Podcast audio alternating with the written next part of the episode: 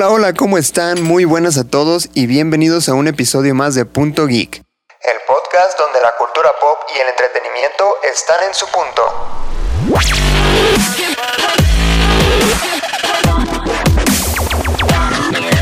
Yo soy Luis Montes y como es costumbre me encuentro una vez más con mi amigo y mi compañero Mario López. Mario, ¿cómo estás? Muy bien el día de hoy, cansado, como no tienes una idea, frustrado mentalmente, pero eso ya es aparte, ya estamos listos para otro capítulo más y a ver qué tal se pone ese nuevo episodio del podcast.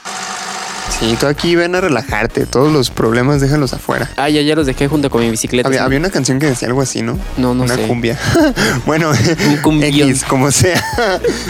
Bien, pues para el tema del día de hoy se encuentra con nosotros de nueva cuenta Fernando Franco, quien ya ha estado presente en otros episodios anteriores. Fer, ¿cómo estás? Bienvenido. Muy bien, Luis, aquí agradeciéndote nuevamente por invitarme y igualmente distraído por, por un trabajo que tuve que hacer ayer, que ahora parece que cada día es como una cruda cuando ya empiezas a, a crecer, ¿no? Una cruda, pero sin lo divertido de la noche anterior. Exactamente, sufres todos los días prácticamente. Qué horror.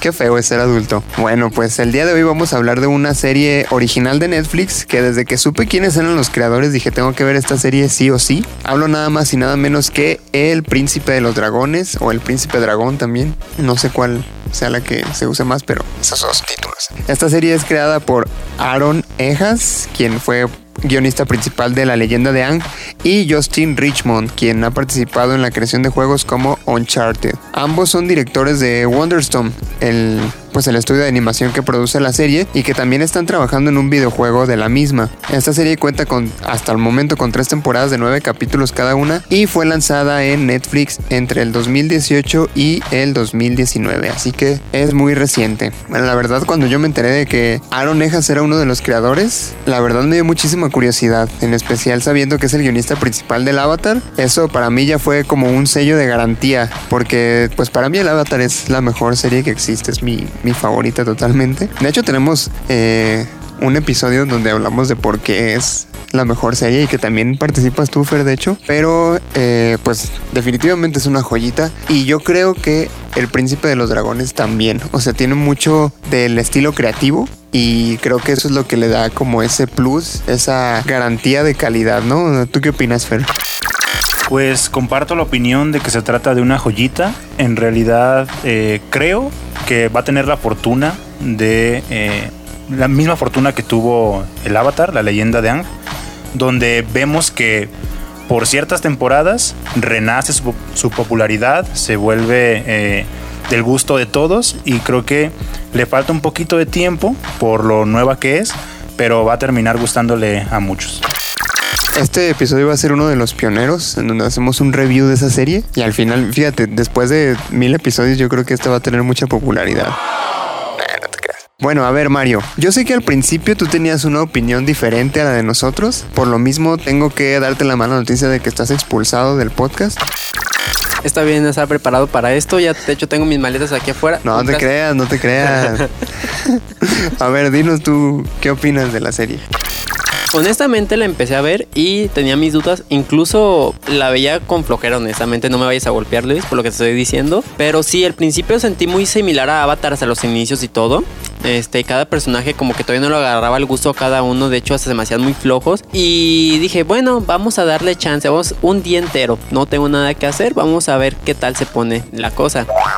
Entonces, pues, tras capítulo, tras capítulo, tras capítulo, pues sí, empezó a gustarme más y más y más. Iba poniendo más buena la cosa y dije, wow, wow, wow, se está poniendo interesante. Que pese a que no deje a su lado, pues infantil, siento que toma temas muy serios. Este, la serie que de hecho a mí me llegaron a gustar, sobre todo como la perspectiva de los adultos llega a ser más cerrada y estrecha, a diferencia de los niños, que es algo que siempre se ha visto, pero aquí como que se hace notar más. Hasta el punto que veías, por ejemplo, el rey me decía, me caes mal, neta, me caes mal lo que estás diciendo, ya cállate. ¿El rey, el, el primer rey o Sí, el primer rey. eh, el pues, papá de los niños? Sí, el papá. Entonces, honestamente, eh, sí me empezó, me gusta bastante la serie. Eh, creo que es de las animadas que hasta la fecha me sigue gustando. Eh, rivaliz- rivaliza con la de Troll Hunter de Guillermo del Toro, de las que hay de Netflix, otra serie animada que me gusta. Pero lo único que sí, hasta la fecha no terminé de agarrarle gusto es al, el estilo 3D que manejó esta serie, la del Príncipe de los Dragones. Siento que si lo hubiera metido un dibujo 2D como lo que hizo Castlevania o un 3D no tan forzado, que se veía demasiado computarizado, creo que me hubiera agradado, agradado más visualmente.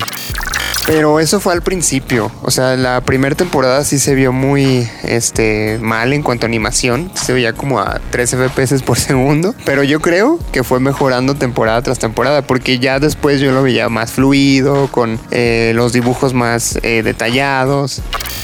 Sí, yo posiblemente aquí ya se debe el presupuesto que tuvo en la primera temporada, que obviamente un estudio como Netflix no, no va a invertir los millones por algo que quién sabe si funciona o no. Pero aún así, pese a la tercera temporada, que sí hubo una mejora, ya no se veía tan como ahora sí que los frames están pixeleados, o sea, tan lentos de los movimientos. Fíjate que siguen sin convencerme tanto. La historia, realmente le doy un 10. Es una historia muy buena la que te va manejando y cómo se va desarrollando. Pero la animación hasta la fecha no me gusta. Y eso, yo no soy muy fan del 3D. Pero por ejemplo, si has visto la serie Trust Hunter, verás como que un 3D muy diferente. Como aquí te maneja un 2D de fondo con un 3D de los personajes, no me gusta tanto. Las peleas, muy buenas, honestamente, ahí se ve la animación muy fluida. Pero además me hubiera usado más un 2D tradicional que llega a ser hasta un poquito más detallado. Sí, fíjate que a lo mejor no es. Bueno, es que aparte es un estudio nuevo también. Wonderstone, que es creado precisamente por Richmond y por Ejas. Es un estudio nuevo y aparte, como que no tiene, pues, toda la tecnología necesaria, ¿no? cuestión de presupuesto totalmente. Eso es lo que yo creo. También estoy hablando sin saber, nada más es mi opinión. Este, como por ejemplo, en. Me acordé ahorita de varios animes que tienen como esta combinación de animación en 2D y en 3D que hacen paisajes bien chidos, ¿no? Como en la película de Your Name o como de repente Sword Art Online se nos avienta también. O por ejemplo algo que me gusta mucho cómo manejó el diseño, ah, bueno, a mi parecer, fue la de God Eater, también que manejó una especie de 2D. 3D. A mí no me gustó. Mira. La animación no. Mira qué curioso, ¿eh? Mira, mira, vaya, vaya. ¿Qué? No, pero sí, sí, entiendo tu punto, pues de que manejan el 2D y el 3D, pero sí, como dices, es un estudio nuevo, posiblemente conforme vaya creciendo y vaya obteniendo más fondos, es posible que a lo mejor esta cuarta temporada que ya se viene del Príncipe de los Dragones o el Príncipe de Dragón, no sé cómo sea la mejor, ya se vea ahora sí que todavía una mejora, pero aún así tengo que admitir, como te digo, que me arrepiento de lo que te dije el día de ayer perfectamente. Y no, sí, la serie completamente me atrapó hasta el punto donde no podía parar de velar, como de que, oh, oh, oh, que esto está poniéndose muy bueno, ya tengo mis personajes favoritos, todo fue de, mm pues sí, la verdad es que sí es una serie muy poco conocida. Este, te lo digo a lo mejor como decía Fer por el hecho de que sea pues nueva, vaya. Y la verdad yo me enteré de que existía hace poco, de hecho tú me dijiste, yo ni siquiera, o sea, la había visto que por ahí estaba en el catálogo, pero no tenía ni idea de quién era. Déjame, déjame ser honesto, cuando me preguntaste, no me acuerdo que te dije, hasta la fecha no me acuerdo qué día te dije, o sea... Íbamos saliendo de aquí, del, del estudio. Lo siento, tengo una memoria pésima, hay cosas que en un día sé y al día siguiente es como de, ¿qué dije? Te entiendo yo estoy igual, la verdad. Se me olvidan hasta los nombres. Se te hubiera olvidado. Pues eso no se me olvidó. ¿Qué quieres que haga? Santos, no me entiendes. Ah, bueno. Pues la verdad sí me hubiera gustado que estuvieran todas las temporadas ya disponibles. Creo, si no estoy mal, que va a haber siete temporadas. Eso va a estar muy chido. Todavía faltan cuatro, o sea, más de la mitad. Este, según yo sí son siete confirmadas, pero pues ya vamos viendo, ¿no? Sí. Sí, también tiene muchas referencias y muchos guiños a Avatar, fíjate. De hecho, hace rato Fer y yo veníamos platicando de eso. Uh, muy interesante. Quiero saber esas el, el, actor de voz que, que, hace a Calum es el mismo que hace a Soka. Sí, ese sí supe. Sí, también yo investigué. Fue como que, ah, mira, qué curioso. De hecho, también en, en uno de los de los dibujos que ponían en los créditos finales, sale Calum tomando jugo de cactus y aventando el boomerang de Soka también. Ah, que muy. A mí, de hecho, a mí se me figura mucho también el intro, por ejemplo, del primer capítulo era como el avatar, pero aquí en vez del avatar era el rey dragón. Pues sí. Sí, es muy parecido, pero sí, sí supe eso de que Calum era la voz de Zuko. Fue como de que, Soka. De Soka. Ay, vergüenza. Borren eso. Sí, también otra cosa es que Claudia en la primera temporada sale leyendo un libro en la biblioteca que se llama Amor entre Dragones o algo así. Y esa es una obra de teatro que hacen en el Avatar. Ajá. No, no es de la isla Ember, es de, de la, del pueblo donde vivía la mamá de Zuko. Porque la mamá de Zuko era actriz y hacía esa obra. Ah. No, sí, de, hecho Zuko es el que cuando están en la casa de su papá menciona que los actores de la isla Ember destrozaban Amor entre Dragones todos los años. Ah, entonces sí. Ah, entonces la, la, la, obra nació en ese pueblo donde estaba la mamá de Zuko, entonces. Yo quiero creer, pues, pero se llevaba a cabo en, la isla Ember. Ah, muy bien. Gracias por la corrección, Fer. Sí, fan de Avatar. Imagínate, yo le dije eso ayer a Luis y él dijo, se me cambiaron muy feo, le neta, siento que es como un refrito de Avatar y Luis me miraba como de... Cállate. Sí, Pero- no, es que eso no se vale, Mario. Ay, lo siento, pues es que estaba de malas, eh, habían sido días pesados, cansados, ahí discúlpame. Bueno, está bien. banco. Te perdono, pero Sí. te le voy a levantar un acto administrativo. Ah, ya tengo muchas que diga. "Mm". No, pero sí, pero a mí que quiero saber, por ejemplo, que es un fanático de Avatar que hasta la fecha conozco es Fer, ¿qué le pareció de la serie? A ver, cuéntame, Fer, dime, ¿qué te pareció de la serie? Platícame. Bueno, a mí realmente me gustó. Yo lo que le comenté a, a Luis, la, creo que el, el primer día que la vi, o sea, me, me dijo que la viera y creo que hasta los tres días la empecé, la empecé a ver. Primero, como tú, eh, me, le encontré resistencia a la animación, pero cinco minutos después yo ya estaba clavado en la serie y no me importó realmente. Ya acostumbrado. Eh, sí, pues en realidad eh, no le resta, creo, nada a la serie. Realmente creo que es más bien la parte de alguien que está acostumbrado a ver otras cosas, pues. Pero eh, me gustó mucho. Yo lo que le dije a Luis, que sí tiene demasiadas similitudes con, con la leyenda de Aang, pero también me parecía muy cercano al mundo de eh, World of Warcraft. Ajá. ¿sí? Bueno, a WoW, porque pues estábamos viendo la cuestión de la magia, ¿no? Magia negra, magia, pues llamémosle blanca, tal vez. De Eh, todas las demás fuentes primarias. otras especies, ¿no? Que son míticas. Entonces, prácticamente estaba viendo yo. Y si vieron la horrible película de, de, de WoW, eh, tiene una trama eh, similar. Bueno, a mí me dijeron que es horrible. Yo, honestamente, la vi y dije, mira, le metieron unos buenos madrazos. Entonces, es aceptable. Pero eh, me pareció muy similar a la trama de la película. O sea, muy, muy similar. O sea, esa parte condensada de la película, yo la vi desenvolviéndose quizá en la primera temporada, sobre todo cuando establecen qué clase de mundo es. Y obviamente con el estilo de Avatar. Entonces, esa, si se trata de comparar, creo que de ahí puedo encontrar similitudes. Pero en sí misma la serie tiene su propio desarrollo, sus propios personajes y pues en mi opinión, es muy buena. O sea, en realidad no diría ya soy un fan, pero sí estoy esperando con ansias las próximas temporadas. Yo sí diría que soy un fan ya. Bueno, es que yo así soy, me clavo con todo lo que me gusta. Bueno, pues es triste, ¿no? Porque cuando veas la siguiente ya no vas a, ya no vas a hablar de la otra serie, pero bueno, está bien. No, sí, yo sigo hablando del Avatar también. También me gusta, también soy fan. ¿Te imaginas una especie de crossover entre Avatar y el príncipe de los dragones? Eso no me gustaría. ¿Por qué no? Porque yo creo que cada serie tiene su esencia. O sea, aunque, aunque el príncipe de los dragones. De los dragones. De los, dra- de los dragones. A ver, no, espera. Aunque el príncipe de los dragones de- de- tenga, tenga sus, sus similitudes con el avatar, yo creo que tiene su esencia. Porque, no sé, no. Yo también lo pensé, fíjate, cuando lo estaba viendo, pensaba, ¿cómo sería un crossover? Y no, no, o sea, no, no me parecería. Porque no son historias afines, pues. O sea, en, en el avatar controlan los elementos nada más porque sí, porque así nace la gente. Y acá no, acá es como, ah, es magia y puedes hacer diferentes tipos de magia. y- Pero fíjate, por ejemplo, aquí dicen que solo los elfos tenían una conexión eh, hasta que llega Calum y dicen Nel, porque empezó a tener una conexión con los elementos con la tierra. Pero yo no creo que Calum sea simplemente humano. A lo mejor viene de un linaje de, de elfos. O sea, ¿crees que puede ser medio humano? Fíjate que no me gustaría esa parte. No medio humano, porque sus papás son humanos, claramente. No, a lo mejor bueno, sus antepasados son el elfos. papá no se sabe. Eh, ¿El papá no se sabe? ¿Por qué no, no? porque es el padrastro. O sea, cuando el rey Ah, se sí, casa cierto, con el papá no se sabe. Con Sarai, él ya, ya tenía este Calum. o sea, es el. Güey, sí del- va a ser un maldito elfo, no, No, no, manches. pero fíjate, fíjate que a mí no me gustaría esa parte porque siento que perdería cierto, mi- cierto misticismo que me gustó mucho el hecho de que Al lo mejor- contrario, lo justificarían. No, porque el hecho de que a lo mejor los humanos sí pudieran ser este afines con los elementos, pero tal vez el, la avaricia, la envidia, el enojo les bloqueara esos sentimientos y cuando Calum se abre después de hacer lo de, ay no, espérate, No, pero en la serie te explican que desde un inicio los humanos no nacen con la conexión a la magia. entonces tú dices que a lo mejor Calum es una especie de híbrido. Ajá. Mm, Eh, creo que de eso estábamos hablando Luis y yo en el camino mientras nos mojábamos en la lluvia.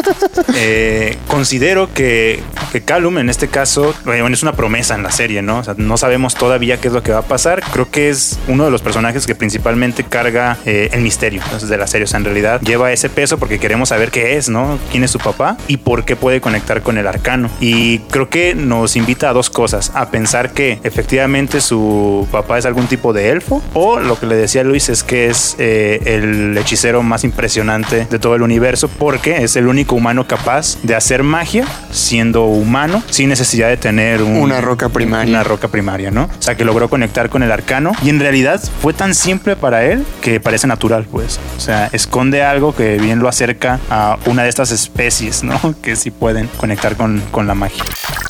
Puede ser. Aunque fíjate, a lo mejor también tenga que ver algo con el linaje de la mamá, porque también el hermano de Calum eh, o hermanastro también puede hablar con los animales. O sea, también es una especie de magia, ¿no? Significa que a lo mejor parte de la madre viene de un linaje mágico, porque ambos hermanos tienen ciertas habilidades o dotes únicos que los hace diferente de la gente normal. Uno que se comunica con los animales y hasta tiene una conexión eh, psíquica con lo que es el dragón, y eh, Calum que tiene magia. Entonces también es algo extraño y único de Puede ambos ser, personajes. puede ser. Entonces a lo mejor también puede ir, no tanto por el lado del padre, sino de la madre. A lo mejor también. Bueno, ah, retomando un poco lo de el diseño y el arte, que ya concluimos que la animación no fue como la mejor. Yo creo que el diseño de los personajes sí fue muy bueno. De hecho, podría decir que me gustó hasta más que en el Avatar, porque hay más, muchísimos más detalles en las vestimentas, las caracterizaciones de los personajes, incluso el mismo arte, ¿no? Los paisajes, los edificios, todo está como ma- muchísimo más impresionante.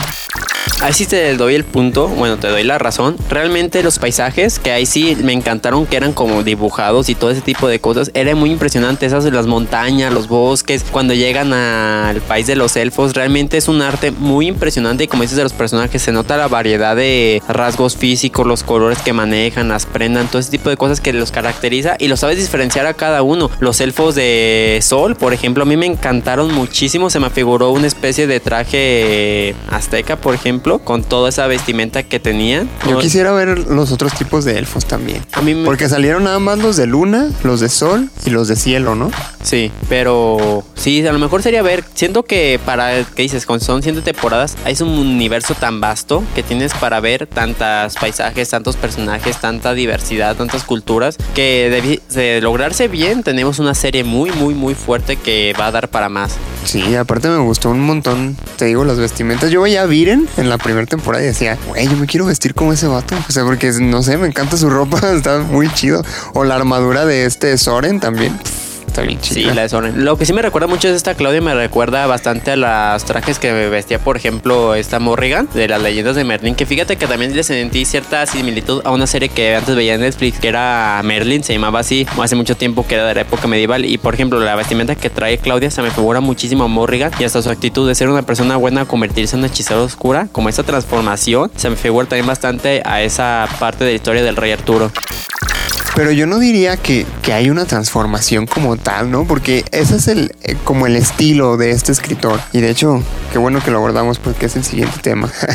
La verdad es que a mí lo que me gusta mucho de este cuate es que le da una humanidad muy marcada a los personajes. Me refiero a que desde un principio no te los encasilla como buenos o malos. Te dice, estos son los personajes que hacen cosas buenas y hacen cosas malas. Pero no podemos decir que alguien es totalmente malo o que alguien es totalmente bueno. Conforme avanza la trama, cada uno va como madurando sus ideales, va formándose un criterio y se va como formando ciertos objetivos que lo inclinan a, como Viren, por ejemplo, el mismo Viren. En un principio no podemos decir que es malo, porque todo lo que hace lo hace en pro del reino y para cuidar al rey, aunque sean acciones pues cuestionables, vaya. Conforme avanza la trama, que ya vamos viendo que el vato se desquicia y se quiere volver rey y que ya la magia oscura le vale madre y pues se hace así como muy malote, ¿no? Pero en el caso particular de Claudia no es así y de hecho creo que de todos los personajes Claudia es el que te, te marca más eso porque Claudia considera que está haciendo lo correcto aunque esté haciendo cosas malas, ¿sabes? Y como ella está haciendo lo correcto, las acciones que está haciendo también son correctas desde su perspectiva, claro.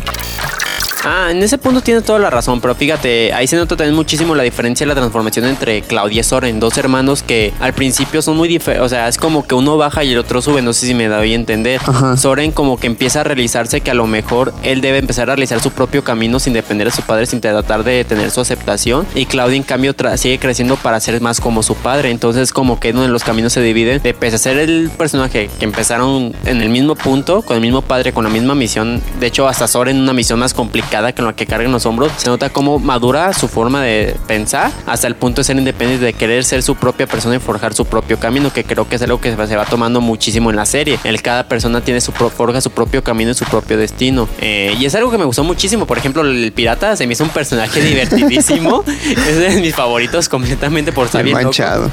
Pero es como dice, el destino es un río, pero cada uno escoge cómo ser durante el camino, cómo ir fluyendo, que no te sientas alterado o estar buscando eh, cuál estoy diciendo, simplemente que fluyas junto con el río, que es algo que me gustó muchísimo. Y me gustaría agregar en la cuestión de la bondad o la maldad de los personajes.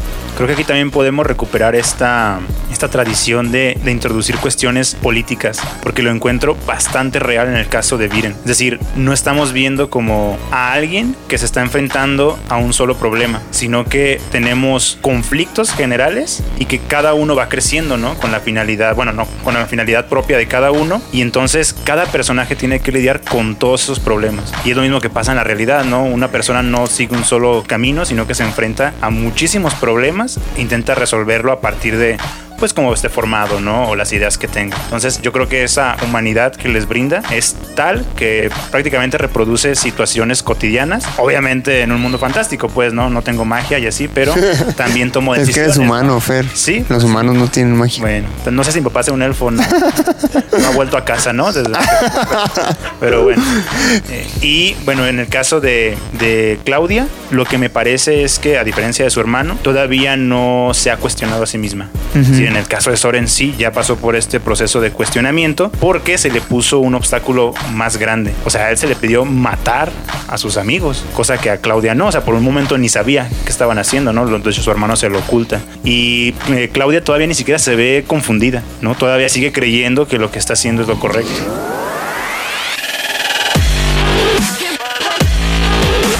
Pero porque Claudia está siendo motivada por su cuestión emocional, porque ella está muy en esta onda de no, es que es mi familia y no me quiero volver a separar de mi familia. Y cuando era chiquita mis papás se separaron y eso fue muy duro para mí, no quiero que vuelva a pasar. Entonces, o sea, como que no se atreve a cuestionarse porque sabe que eso va a poner en riesgo su estabilidad familiar. Sí, y aquí la, la pregunta para nosotros sería, eh, en cuanto a las siguientes temporadas que van a salir, si va a ser si va a ser a tiempo ese cuestionamiento o no. Es decir, hasta dónde va a llegar antes de cuestionarse lo que está haciendo, ¿no? Antes de poner en conflicto la vida de todos los que fueron sus, seres queridos. Yo creo que ya después Claudia va a ser la, villana chida. Viren ya no, ya no va a ser nada relevante y, Claudia. Eh, por supuesto, eso quedó eh, eh, establecido con el archimago. O sea, en el momento en el que dicen, mm, tu hija tiene es potencial. tiene potencial. Ya se sabe que va a desechar al papá, o sea, lo va a hacer trizas y va a ir con la hermana a hacer el trato, ¿no? O yo apostaría por eso. Fíjate que hablando del archimago, qué gran personaje ese que se ve. Es un personaje tan misterioso que a mí me encanta. Desde el diseño de su cuerpo, que de hecho es aquel que se ve que abre el mapa cada intro, cada intro, que yo decía quiénes son. Es un personaje que a mí me encantó muchísimo porque tiene esa parte de misterio, esa arrogancia tan mítica de que dices, este es un genio. O sea, siempre es un estratega que está sin necesidad de estar realmente eh, presente, ah, moviendo las fichas. ¿Con cuál finalidad? Es la que todavía me pregunto realmente cuál es la finalidad. Sí, porque eso, eso lo hace impredecible, ¿no? Exactamente, no sabes a qué lado está, o sea, si es bueno, si es malo, porque no sabes si está al lado de los elfos o siento que en ese caso sería su propio lado, o sea. Sí, a ese güey le vale madre los Sí, pero aún así es un personaje que a mí me encantó muchísimo desde que se presentó y cómo va manipulando en cierta manera a este Viren a través del espejo, dejándole como. Pero es lo que me sorprendió de Viren, o sea, lo ponen como alguien muy astuto, así, y de repente sale un vato y le dice, ah, yo te voy a dar poder, y el vato, ah, órale va. O sea, ni siquiera dice, ay, pues, ¿qué quiere a cambio, no? O sea. Thank you.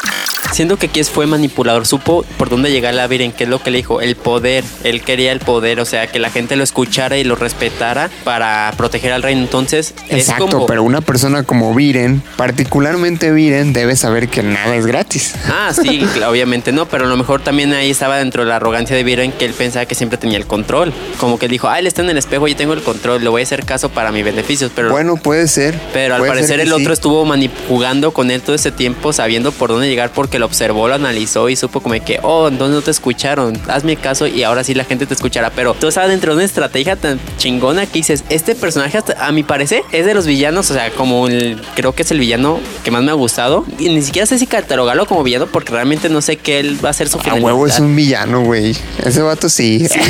Ese sí no hay duda. Pero es un personaje que a mí me encantó muchísimo. Está dentro de mis preferidos en la serie y el diseño que tiene de con las estrellas en su cuerpo y todo, la neta. Va a terminar, va a terminar manipulando a todos. De hecho, hace rato Fer y yo estábamos diciendo que, que a como concluyó la serie, da como ese saborcito a que la cuarta temporada va a empezar muchos años después y que ya todos van a ser más grandes y demás, así como un Shippuden. Entonces, este, yo creo que este cuate, el árabe se llama, creo, va a terminar manipulando a todo el mundo, güey. Así como, como a Madara. que por cierto, hay que también entrar lo que es el cubo de este Calum, que es parte de una tesorería de este güey de Árabos, Árago. Ah, sí, Árabos. Entonces, otro misterio que queda por resolver realmente de qué conflicto va a tener, porque a lo mejor va a ser como el enemigo principal de Calum, quién sabe. No sé, eh, siento que pueden pasar muchas cosas realmente en las siguientes temporadas. Sí, cada personaje tiene su protagonismo, como este, o sea, la, la serie no te dice, el protagonista es este güey, o sea, el protagonista es Calum o el protagonista es Erram, o sea, cada uno tiene como un papel importante que desarrollar en la historia. De hecho, ahorita hablando de eso, de, los personajes y de su desarrollo y todo, Netflix sí le dijo a, a los creadores que, que le dieran calma y hicieran todo un poquito más fácil, más digerible, porque decían, oye, es que la gente no sabe quién es el bueno y quién es el malo y no saben con quién identificarse, güey. O sea, simplifícalo. Y ellos dijeron así como de, no, aguanta, ten paciencia, confía en nosotros, va a salir algo chido de aquí, créeme. Creo que está bien porque lo convierte en algo real, porque creo que no hay ni bien ni mal. Al final de cuentas, cada quien va a luchar por lo que crea que es correcto, pese a que a veces van a haber, ahora sí que eh, gente que va a salir herida por las decisiones que uno toma. Siempre van a haber consecuencias por la decisión que uno toma. Como por ejemplo, miren que por el reino terminó haciendo, pues ahora sí que estaba dispuesto a matar a los príncipes. O esa Claudia que por seguir a su padre, pues estuvo dispuesto a traicionar a sus amigos. O sea, al final de cuentas, cada uno sigue lo que cree que es correcto. Y obviamente muchos van a aprender, como por ejemplo Calum, que va madurando, que ve que muchas de sus decisiones egoístas tienen consecuencias que afectan a los demás, pero hay otros que no les van a importar decir, vale la pena el riesgo con tal de lograr mis objetivos. Exactamente. A ver, toquemos otro tema muy importante en esta serie, la inclusión. Muy buen tema, muy muy buen tema. Fíjate que es algo que me gustó en esa serie. Obviamente, sabiendo que era el creador de Avatar, iba a haber inclusión aquí. Eso era algo que no quedaba duda porque ya había pasado anteriormente. Pero aquí me gusta muchísimo, por ejemplo, no recuerdo el nombre de ese reino, que eran dos madres reinas, que yo estaba como de, son las sirvientas y ya cuando dijeron, son las madres.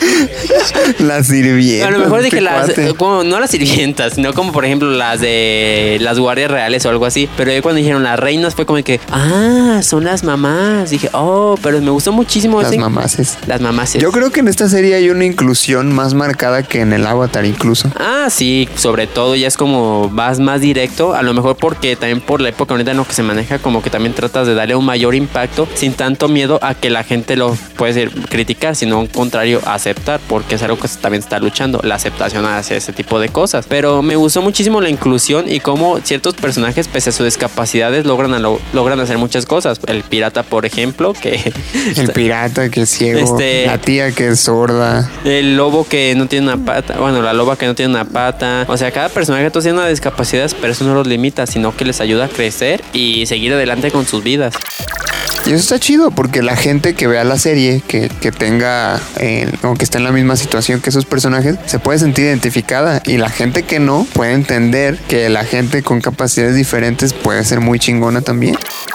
Y yo creo que además ya no está compitiendo contra mucha resistencia por parte de la gente. Porque hoy en día, bueno, como ya, eh, ya se ha visibilizado a ciertos sectores, que creo que, por ejemplo, en el caso de, la pareja lesbiana, ¿no? De las madres, en este caso, pues por lo menos en mi, vida, ¿no? En mi mundo, pues conozco pues, mujeres lesbianas, ¿no? Eh, sí, conozco mujeres lesbianas y conozco gente que es sorda, o sea, en realidad, y conozco personas que no tienen una pierna, ¿no? O sea, realmente eh, para mí es lo normal. Y verlo en una serie mm, ya no lo puedo considerar forzado porque conozco a estas personas, ¿no? Y en realidad forman parte de, eh, de la realidad en la que se basan los creadores, ¿no? Sí, le meten magia, le meten cosas extraordinarias, pero pues al final se están basando en el mundo que ya todos conocemos. Entonces ya, si alguien llega a decir que está forzado, me atrevería a decir que pues ya están exagerando, ¿no? Ya es una resistencia extrema porque eh, la naturalidad con la que los personajes van apareciendo y se van desempeñando, pues es tal que... Que, puede ser cualquier otro personaje y no pasa nada, ¿no? O sea, exacto, y que no está limitado realmente, ¿no? Como hoy en día ya ninguna persona, o se trata de que las personas más bien, perdón, no se encuentren limitadas en ningún sentido. Exacto. Y, no solo en, cuestión de, ir contra la homofobia, ¿no? Contra la discriminación, porque también creo que eh, podemos verlo desde el punto de vista del, racismo, por ejemplo. Pues el mismo rey, ¿no? Es, es eh, una persona de color que tiene eh, hasta sus rastas y todo como muy característico, pues. Y, o, los acentos que mencionabas, ¿no? Que cada como etnia tiene sus diferentes acentos, que a fin de cuentas eso vale madre, ¿no? Los personajes son lo que son y independientemente si les gusta lo que les gusta, si son del color que sea y Sí, además hay que pensar que, que, obviamente, bueno, por cada, cada etnia, pues claro que cada etnia posee su propio, su propio acento, su propio, su propio lenguaje, por así decirlo. Y obviamente todos tenían que hablar eh, inglés en la mayoría de lo posible, ¿no? Pues para que supieran comunicar. Y eh, creo que lo que hacen es algo básico, ¿no? Obviamente están diferenciando cada etnia y no iban a inventarse un acento, ¿estás de acuerdo? O sea, pues van a recuperar acentos que ya existen, ¿no? Es donde me atrevería a decir que no podrían inventar uno. En algún lado tenía que caer el acento, entonces pues se fueron por y dio buenos acentos ya pues internacionalmente conocidos, ¿no? Creo, pues entonces no le veo ningún problema, al contrario, pues ayuda a diferenciar, ¿no? Que existe una que existen diferentes etnias con sus diferentes, pues ahora sí que historias y culturas. Exactamente, pues una, una serie muy buena en realidad. La historia a mí me encantó. O sea, yo creo que obviamente pues la serie no es perfecta, pero tiene muchísimos más puntos favorables. Y te lo, te lo digo en cuestión de que podemos encontrar a lo mejor, no sé, 200 puntos favorables y 3 negativos, ¿no? O sea, algo así. Y por eso esto era lo que yo esperaba al ver la serie sabiendo que era de este escritor, porque este vato sabe hacer las cosas, güey. Lo vimos con el Avatar, que es una serie magnífica, totalmente increíble, ¿no? Y ahorita con el Príncipe de los Dragones, Sí, estoy completamente de acuerdo. Realmente es un genio sobre cómo sabe tratar temas reales que suceden día a día, temas sociales, raciales, eh, homofóbicos que uno ve en la sociedad y cómo se manejan dentro de la serie. El, por ejemplo, el hecho de que entre los elfos y los humanos hay un cierto racismo, un cierto odio, simplemente por tener diferencias tanto culturales como físicas. Obviamente también están ahí pues los problemas históricos donde también la violencia lleva a la violencia. Temas que suceden ahorita y que muchas veces la gente eh, tiene guerras, tiene peleas por cosas que pasaron hace 50, 100 años que seas viejo, eso ya no te incumbe, eso ya no te pasó a ti y que sigue sucediendo, aquí se refleja en la serie y como mucha gente trata de decir, bueno, ve lo absurdo de este hecho, en vez de buscar la paz siguen haciendo guerras donde tú, por ejemplo, a ti te matan a alguien y tú respondes con violencia y a otra persona a resolver con violencia, una cadena interminable en vez de lograr hacer las paces y tratar de llevarse bien, buscar las igualdades entre cada uno y pues también a sus diferencias aceptarlas y convivir con ellas, que es algo que se ve mucho en la serie, me gusta. Eh, por ejemplo, pues ese grupo de los príncipes y la, la elfa, que se me fue su nombre, tengo, ¿cómo era? Ah, Reyla. Reyla, sí, sí, Reina. Esta Reyla, que al principio pues no se llevan bien, desconfían, pero conforme va pasando se van dando cuentas que son muy parecidos, son muy similares y cómo van combinando esos pensamientos con los que ambos crecieron y los combinan. Sobre, por ejemplo, una persona que dice no tener miedo y luego tener, tener más confianza en ti, todo ese tipo de situaciones y cómo las trata, son cosas que eso también pasa en la vida real. Y en cuestión del desarrollo de la historia, uno va entendiendo y se va poniendo del lado de los adultos cuando llega el momento, ¿no? Como por ejemplo cuando, cuando llega Ezran a, a Catolis diciendo que ya es el rey, ¿no? Y todos, no manches, como un niño va a ser el rey así, ¿no? Y que, que por ejemplo llegan este Soren y Claudia como prisioneros y Ezran dice, no, pues esos güeyes libérenlos, el, culpable es su papá, estos vatos qué, ¿no? Pero no, es que son hijos de un traidor. Pues sí, pero su papá es el traidor, ellos no. Y, y él mismo dice, o sea, ¿por qué los hijos tienen que pagar por los crímenes de sus padres? O cuando llega el príncipe del otro reino este que le dice, no, es que tenemos que ir a la guerra sí o sí. Y Ezra, pero ¿por qué, güey? No, pues es que hirieron a mi papá y mataron a tu papá. Pues sí, pero ¿para qué vengarlos? O sea, si vamos y les damos de su madre, luego ellos van a venir a darnos de nuestra madre y pues nunca se va a acabar este pedo, ¿no? Alguien tiene que decidir cuándo parar, aunque no sea justo según la perspectiva, ¿no? Y eh, creo que eso es muy chido porque cuando tú te pones en, en, en plan adulto, entre comillas, y te pones en, el, en los zapatos de los adultos que dicen, no, es que si es cierto, un niño no puede gobernar y demás, y oyes a Erran decir esas palabras, dices, ay, güey, pues sí es cierto. Creo que aquí es la perspectiva que tienen los niños a diferencia de los adultos. Cuando uno va creciendo va teniendo una mente más cerrada como ten conforme te educando y crees que hay ciertas reglas que se deben obedecer. Por ejemplo, en esa época sobre las guerras, respetar las tradiciones y respetar la historia porque ahí decían que la historia es lo que hace a uno. Pero en cambio llega este Ran y pues es una persona nueva, es una persona que ya pues tuvo su pequeña aventura, convivió con lo que fue Reyla. Tú dices, si seguimos con esa guerra van a haber consecuencias, van a haber gente herida sin ninguna necesidad y es algo real, porque es como dices, por ejemplo, oye, es que tu, tu papá golpeó el mío, ahora yo te voy a pagar a ti, pero dices, oye, no, es que eso es problema entre aparte. O lo mismo cuando un hermano se pelea con el otro y afectan a los demás, o sea, no hay que hacer que el problema ajeno se convierta en parte de uno, porque si no, no se va a acabar este, ahora sí que sufrimiento, este odio.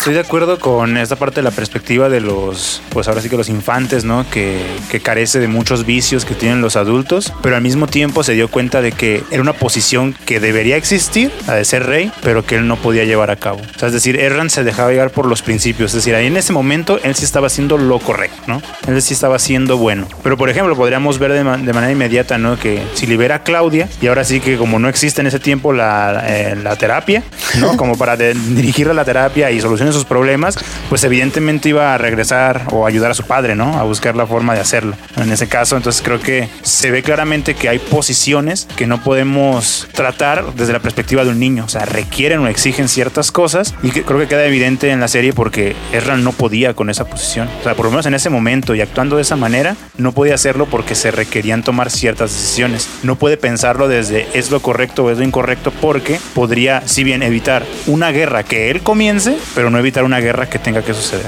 O sea, que entonces... Que a final de cuentas termina pasando. Exacto, ¿no? Entonces no, no puedo considerarlo así, pues en realidad quiero entender que, que es un momento importante para el desarrollo del personaje, pero no podría yo decir que fue un buen rey en ese momento.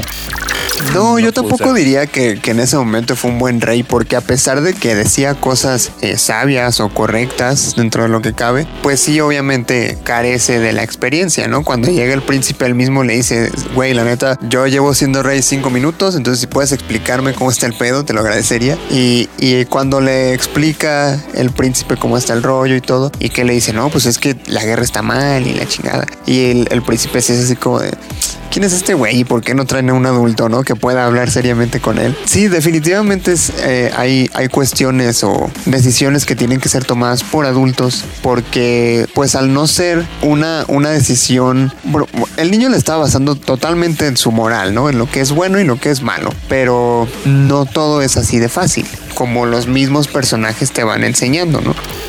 Y por ejemplo, compárala con, con la, la, niña reina, ¿no? Que no recuerdo su nombre en este momento. Mira, hay, hay, hay, adultos idiotas, ¿no? Y lo podemos ver en la misma serie, ¿no? Realmente no toman las decisiones tampoco más adecuadas para la situación. Sin embargo, podemos hablar de la madurez, ¿no? Esta cuestión de este, ser maduro y tener un criterio y una crítica un poquito más desarrolladas. Eh, tenemos una niña que es reina, pero sus decisiones y su determinación se ve que surgen completamente de un criterio más amplio que el que podía tener Erran, ¿no? Y si bien dijo, no, ¿sabes qué? No voy a ir a la guerra, hubo un momento en el que tuvo que decir sí ir a la guerra. Entonces es como tomar las decisiones conforme los problemas se vayan desarrollando y como un, podríamos decir, un buen rey en el sentido de que está haciendo las cosas como el propósito del rey las tiene que hacer o la reina es tomar eh, la decisión adecuada según la circunstancia en la que me, en la que me encuentro.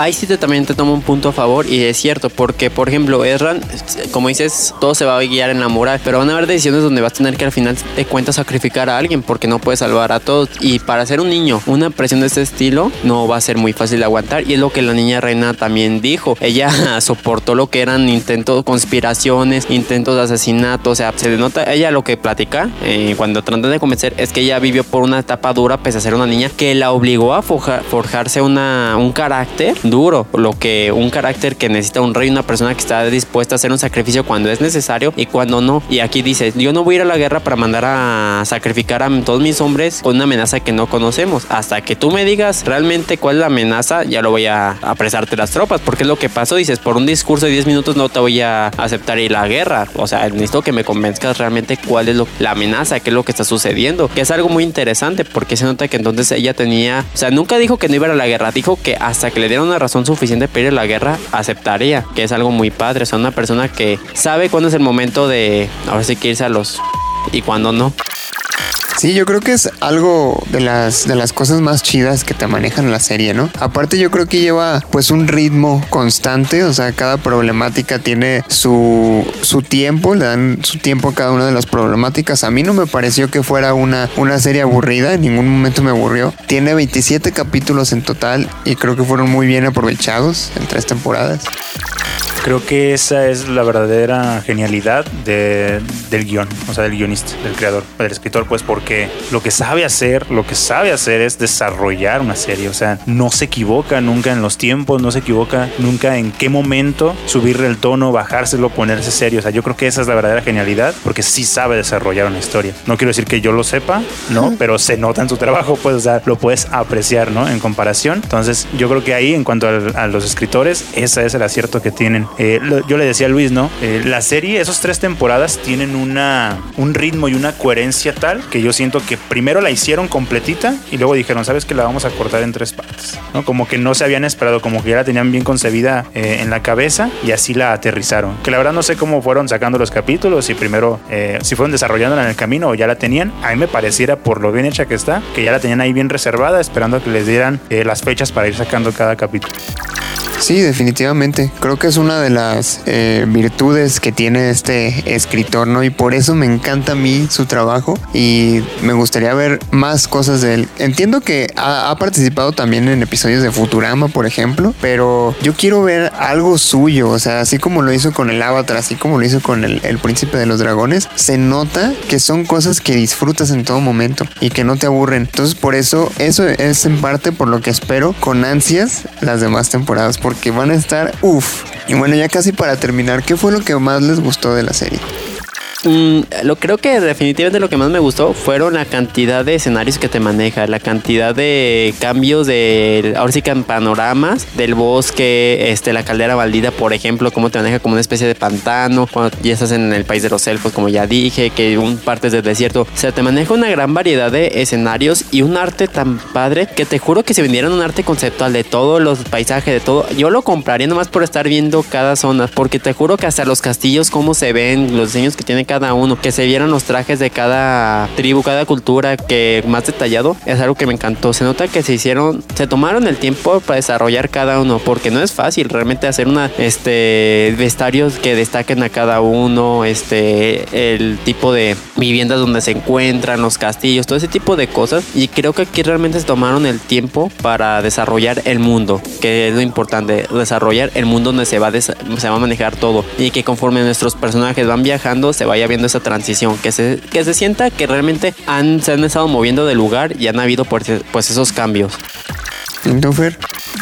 Pues también, o sea, en realidad el ritmo de la serie es lo que más me gusta, porque de, de, lo demás, pues me parece muy bien, ¿no? Creo que al momento lo que me ha gustado es cómo han integrado cada uno de los, de los elementos, ¿no? La cuestión de la política, la cuestión de la magia y la cuestión emocional de cada personaje. Creo que no me causa disgusto, no me causa como duda o desacierto cada, cada elemento. Creo que lo han llevado muy bien. El clímax yo lo estoy esperando para las siguientes temporadas, aunque esta esta parece ser una historia en sí misma, pues estas tres temporadas. Creo que va a venir cosas bastante interesantes. De hecho, si sigue este ritmo, estaríamos pensando en otras tres temporadas que tengan su propia historia y rematar con una última. Estaría eh, increíble. Y eh, me quedaría con unos personajes que fueron los que más me gustaron. El Archimago a mí me gustó muchísimo. Y, y en el caso de, de Calum, ¿no? Que, que, creo que es el que promete demasiado, ¿no? Para el resto de, de las temporadas. Sí, o sea, yo creo que todos los personajes tienen mucho potencial. Pero sí, o sea, si yo tuviera que escoger algo que me haya gustado más de la serie, sería definitivamente el desarrollo de los personajes y el desarrollo de la historia. Porque siento que lleva un ritmo muy bueno. O sea, no es ni muy rápido ni muy lento. O sea, es adecuado para lo que tiene que ser. Te digo, son 27 capítulos que en realidad no son muchos, pero perfectos, ¿no? O sea, se siente eh, un buen avance. No es como que pasen las cosas así de un momento para otro y digas, ah, cabrón, ¿qué pasó aquí, no? Y eso es algo que yo aprecio mucho en las series. Entonces yo diría que eso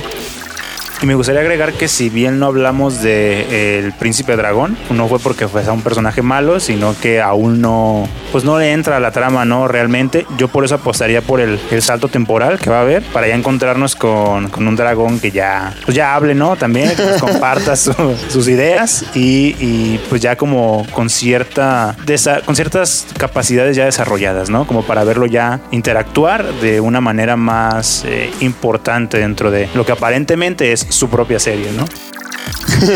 que aparentemente, o sea, han sido tres temporadas del Príncipe Dragón y quién es ese güey, no sé.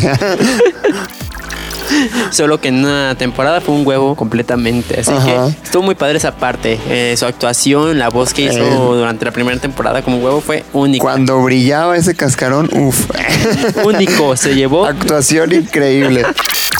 Bueno, a ver, entonces, eh, a una persona que no haya visto la serie nunca, ¿ustedes por qué se la recomendarían? ¿Cómo le harían para convencerlo de que la viera? Yo se la recomendaría porque uno te recuerda a esas historias en fantasía que uno veía de niño o que leía, en caso de que pues hubieran leído o hasta jugaba, porque es lo que a mí me recordó, esas historias de magia, de dragones, de castillos, de caballeros, que hasta la fecha sigues llenando mi alma de niño y creo que es lo que tiene esta serie, que te va a recordar esos momentos donde creías que la magia y la fantasía realmente existían y tú podías ser un mago. Y además sería por una historia donde puedes encontrar pues ahora sí que la parte infantil, la parte ahora sí que inocente, que maneja la serie, pero a la vez la parte madura, la política, este, ahora sí que donde tienes que estar dispuesto a la guerra para pues salvar a tu gente, a los que más quieres. Entonces es una serie que te maneja tanto temas muy infantiles, muy alegres, pero temas muy serios que tú uno como grande te puedes encontrar ambas y entenderlas. Bien. Y bueno, yo lo que le diría a alguien a la que se la voy a recomendar o por qué tendría que verla, eh, prácticamente le diría, es, es una idea, un tema que ya se ha usado muchísimas veces y que entendemos por qué muchas veces nos decepcionan, pero esta sería una excepción. O sea, en realidad creo que es una idea ya usada bastantes ocasiones, pero bien hecha. en realidad no pierdes nada al verlo y sería más bien como un reto, ¿no? Quieres ver algo que es probablemente un refrito, pero que sabe igual o mejor que la idea original, el príncipe dragón sería, sería la opción. Muy buena serie, totalmente. Yo, si tuviera que convencer a alguien o recomendar la serie, diría que, eh, pues a lo mejor no le diría que es algo que ya se ha visto, pero chido. pero sí diría que es una historia de fantasía que tiene un guion exquisito y que cada capítulo te deja totalmente satisfecho. O sea, no dices, es una serie que me quedó a deber, o a pesar de que termina como en continuará. O sea, no, no te da esa, esa sensación de que, bueno, pues podría no verla en mucho tiempo y, y X, ¿no? O sea, Oye, y eso no lo comentamos, ¿eh? me gustaría comentarlo. Qué buen manejo de suspenso tienen, ¿eh? Cada capítulo te lo dejaban colgando, o sea, literalmente como sí. el suspenso, ¿no? Te dejaban colgando, pero no como el clásico continuará, ¿no? Que tú veías, por ejemplo, eh, Pokémon, uh -huh. y todo era un continuará, y dices, bueno, pues ya sé que cada capítulo cierra, ¿no? Sí, pero sí. aquí sí era como de no. Y sobre todo porque te digo que parece como que nomás lo cortaron con un cuchillo así como ta, ta, ta, ta, ta pero supieron dónde cortarlo, ¿no? Exactamente como para ponernos así al filo. Para dejarte con esas ansias, ¿no? De, Sí, ah, tengo que saber qué sigue. O sea, por ejemplo, eh, este episodio, no si lo puedo decir, lo íbamos a grabar ya hace rato. Ajá. Y, y yo me sentía presionado porque dije, no manches, tengo que ver la serie en menos de una semana. Y tardé tres días en empezarla, entonces tenía menos días. Al final de cuentas no se grabó el episodio, pero yo me lo aventé como en tres días. O sea, la- vi una temporada por, por día y podríamos decir, la vi por la, tiempo, por la falta de tiempo. No, la vi por gusto, porque no podía acabar, o sea, me la tenía que acabar la temporada prácticamente, porque así me dejaba con el suspenso. Y ahí me ves a las 4 de la mañana terminando, ¿no? La Sí, yo también. No podía dejar de verla.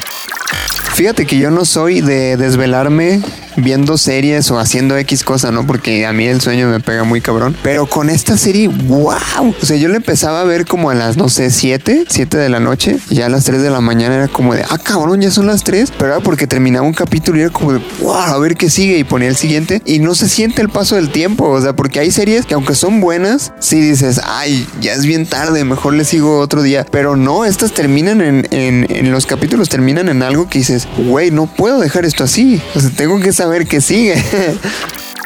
Aquí debo hacer una confesión. Bueno, tú ya me conoces, ¿verdad? De cómo soy adicto con las cosas. Que Sí. básicamente me aventé la serie en un solo día, las tres temporadas. así es, Sí, estimado Mario. eso fue, pasó ayer, entonces realmente me doy cuenta porque aquí mi compañero estimado Fer dice que tardó tres días y es como de, ay, es, este, entonces debía haber tomado tres días, un solo día, aborazarme y ver todo, pero vale la pena porque si todo te lo avientas y todo está fresco. y Sí, cada no, capítulo es está- de wow, y como son cortitos, sacando las matemáticas, básicamente la serie te la acabas en nueve horas, O sea, tú hiciste ese tiempo viéndola. Aproximadamente sí, Wow, que aguante. tengo problemas. Sí, sí tienes. Sí. Muchos. Ahorita también tengo una pregunta aquí. Aquí de la serie, ¿cuál fue su personaje favorito femenino y masculino? Reyla. Reyla fue mi favorito, mi personaje favorito femenino. Y masculino, Masculino está entre Calum y Viren.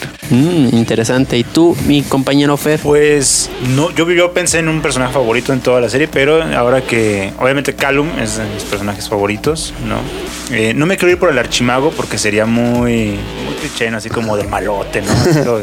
El que va a partir madres, pero ya que Callum, por lo que promete, y eh, pues yo creo que me quedaría con, con Claudia porque siento que me va a sorprender porque cada vez se está hundiendo más en el lado oscuro y, y quizá en algún, va a reventar eso, ¿no? Va a reventar en algún momento y también creo que me gustan esos dos personajes porque están construyéndose muy bien y, pues, todavía faltan cuatro temporadas, entonces tal vez cambie de opinión más adelante, pero a cómo van, no creo. ¿Y tú? Interesante. El mío sería masculino Calum. Se me hace un personaje muy padre sobre cómo maneja la magia y va descubriendo. A mí me gusta mucho la magia. Entonces realmente es un personaje que me gustó muchísimo. El como, oh, soy un mago así de la nada. eh, y cómo ahora sí que va interesándose sobre este mundo mágico, queriendo aprender más. Y cómo está dispuesto a rechazar la magia oscura, o sea, a aprender como bien. Y sería esta Amaya, la capitana. Sí, Mm, Bien la verdad. ahí, bien ahí. Ujú. Y de 10, todo ese personaje me encantó muchísimo. Y cada escena de pelea es como de suspenso de que no le pase nada, que no le Ya pase sé. nada. Fíjate que ahorita que decía Fer que mencionaba de Claudia, creo que ahí va a haber un choque importante entre Claudia y Calum en su momento, porque pues eran muy buenos amigos, güey.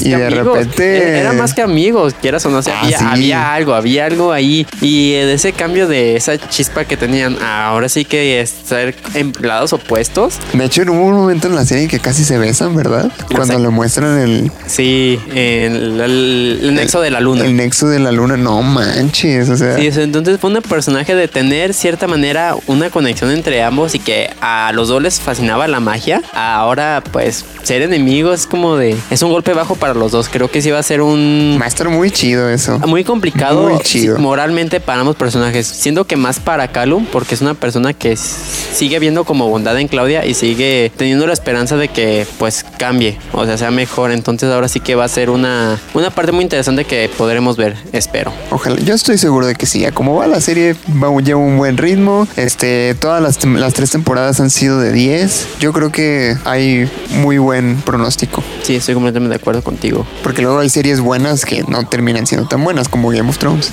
Mira, ahí sí no sé qué decirte. Realmente me dejó muchos sentimientos mezclados Game of Thrones y el final. Tenía muchas expectativas. No sé, no lloremos por eso ahorita. Disfrutemos el hoy. Déjame. Bueno, pues hemos llegado al final de este episodio. Fer, muchas gracias por acompañarnos otra vez.